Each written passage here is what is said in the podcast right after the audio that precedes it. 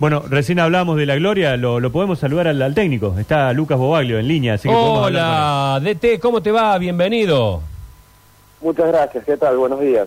Bueno, sabemos que ayer estuviste conversando ahí en caliente con, con los sucesos, eh, nosotros ya un poquito más ese, asentados y, y yendo no solamente por lo deportivo, sino por todo lo demás.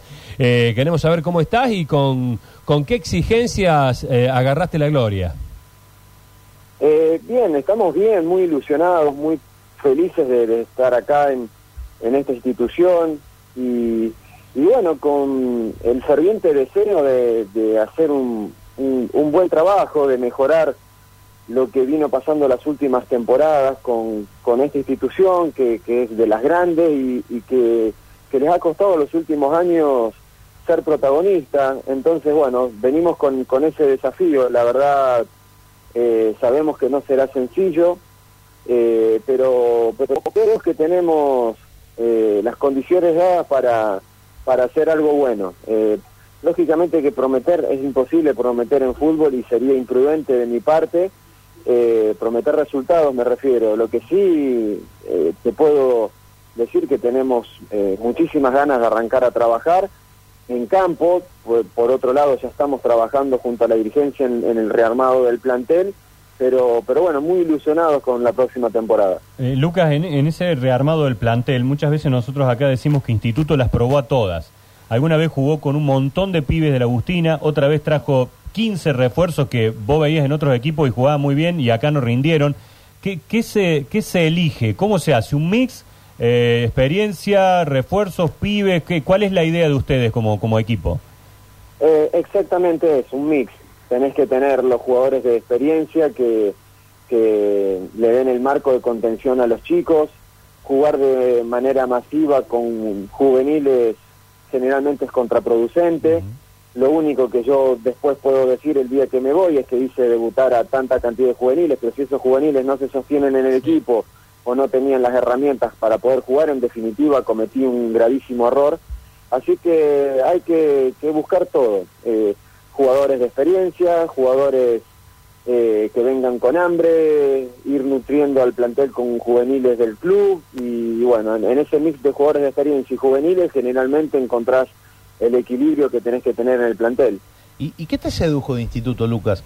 Porque vos lo pintaste muy bien, un equipo con, con, ciertas exigencias que hace un buen tiempo que no puede, no te digo salir de la categoría, muchas veces ni siquiera pelear por salir de la categoría.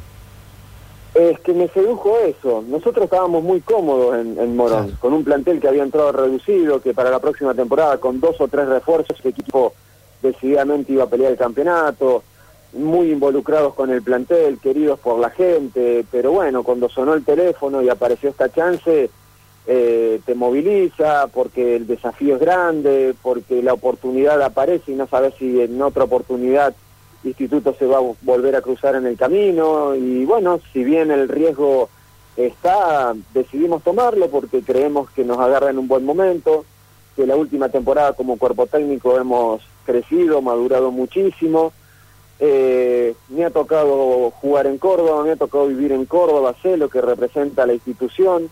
Y, bueno, eh, tratar de revertir algo que los últimos años viene siendo esquivo para, para esta institución, eh, moviliza, entonces bueno, trataremos de, de, no errar en un rearmado de plantel que, que debe ser masivo, pero, pero bueno, cuando uno tiene que incorporar tantos jugadores, la posibilidad del error está y bueno, trataremos de no pifiar en eso porque es eh, el punto de partida para tener un, una buena temporada. Instituto que hace mucho tiempo que, que, no, que no es un equipo de primera, eh, recibe fuertes críticas de parte de sus simpatizantes, de sus hinchas, de que eh, al menos en los últimos en los últimos torneos no ha tenido eso que hay que tener para ascender, digamos, ese ese equipo este luchador, raspador, el ha, plus, tenido, ha tenido el plus ese exactamente, ha tenido técnicos un poco más este, líricos, si se quiere, claro. esa cosa. Eh, ¿Venís a, a, a, meterle a la gloria un poco más de, de, rudeza? No, no, nosotros lo que le tratamos de, de hacerle entender al jugador que hay momentos donde hay que jugar y hay que intentar eh, asociarse y jugar bien, pero en los momentos donde no se puede, en los momentos donde el rival te doblega, eh, hay que ponerse el overall y hay que trabajar Ah, y todos bien. tienen que trabajar. Eh, me gustan los equipos que salen jugando desde el fondo, pero a veces salir jugando desde el fondo se transforma en un riesgo innecesario, en una actitud poco inteligente. Eh, nosotros le decimos que muchachos hay que tirarla, hay que ju- jugar eh, ganando los rebotes y a partir de ahí atacar. Eh, yo creo que cuando el jugador entiende eso eh, se hace mucho más sencillo y bueno, intentaremos inculcar esa que es nuestra idea. Yo creo que a todos les gusta jugar bien, pero hay momentos donde no se puede y, y bueno, cuando no se puede hay que hay que luchar, hay que trabajar y de la otra forma también se puede ganar. Lucas, re- recién hablaste de una, de una renovación profunda del plantel. Hablabas de 15 refuerzos, 12. Eh, ¿Esto tiene que ver más con una cuestión de, no sé, de cambiar un poco la onda, como decimos habitualmente, o también ya hay una cuestión de calidad o de jugadores por ahí que no estuvieron a la altura de lo que se solicitaba? Y hay un poco y un poco. Hay jugadores que, creemos que en nuestra idea de juego difícilmente encajarían. Creemos que hay algunos ciclos que están cumplidos.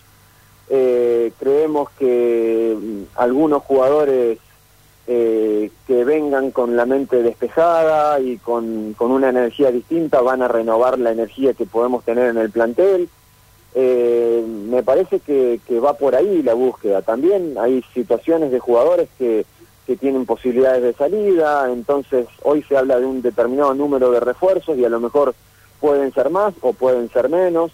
Eh, a esta altura es difícil eh, hablar de número porque, bueno, todavía eh, el campeonato de la B Nacional no ha terminado, el de primera recién finalizó ayer. Eh, no, es, no es sencillo hablar de un número, pero yo ayer dije que aproximadamente el 50% del plantel se va a renovar y yo creo que, que va a pasar por ahí más o menos la, la cantidad de jugadores. Eh, la última, en tu experiencia y eh, sabiendo que ya están en la final, ¿Barracas o Quilmes? Mira, nosotros nos eliminó Quilmes eh, en el primer cruce por penales, en una serie donde siento que fuimos superiores. Eh, Barracas estaba en nuestra zona y fue el mejor, pero pero bueno, que, que gane cualquiera. La verdad, eh, cuando a nosotros nos tocó quedar eliminados y de la forma que nos tocó quedar ver, eh, que, que nos tocó quedar afuera, es como que ya no nos interesaba nada más. Eh, la verdad, el que se lleve el segundo ascenso será un privilegiado y bueno, la verdad, a esta altura ya que le toque a, a cualquiera. ¿Viste el penal ayer que le dan a Quilmes? Eh, sí, lo vi en una repetición Ajá. porque habíamos ido a ver eh, el partido de básquet de instituto Ah, anoche, claro, entonces claro. cuando cuando regresé pude ver la repetición, sí, muy muy dudosa, muy, muy polémica. Muy polémica, sí, sí. Sí, tremendo, tremendo. Polémica Lu- al menos, ¿no? Luca, gracias por este contacto. Eh. Mucha mierda para esto que se viene. Bueno, muchísimas gracias, un fuerte abrazo. Un fuerte abrazo. Ahí está Lucas Bobaglio, DT de Instituto.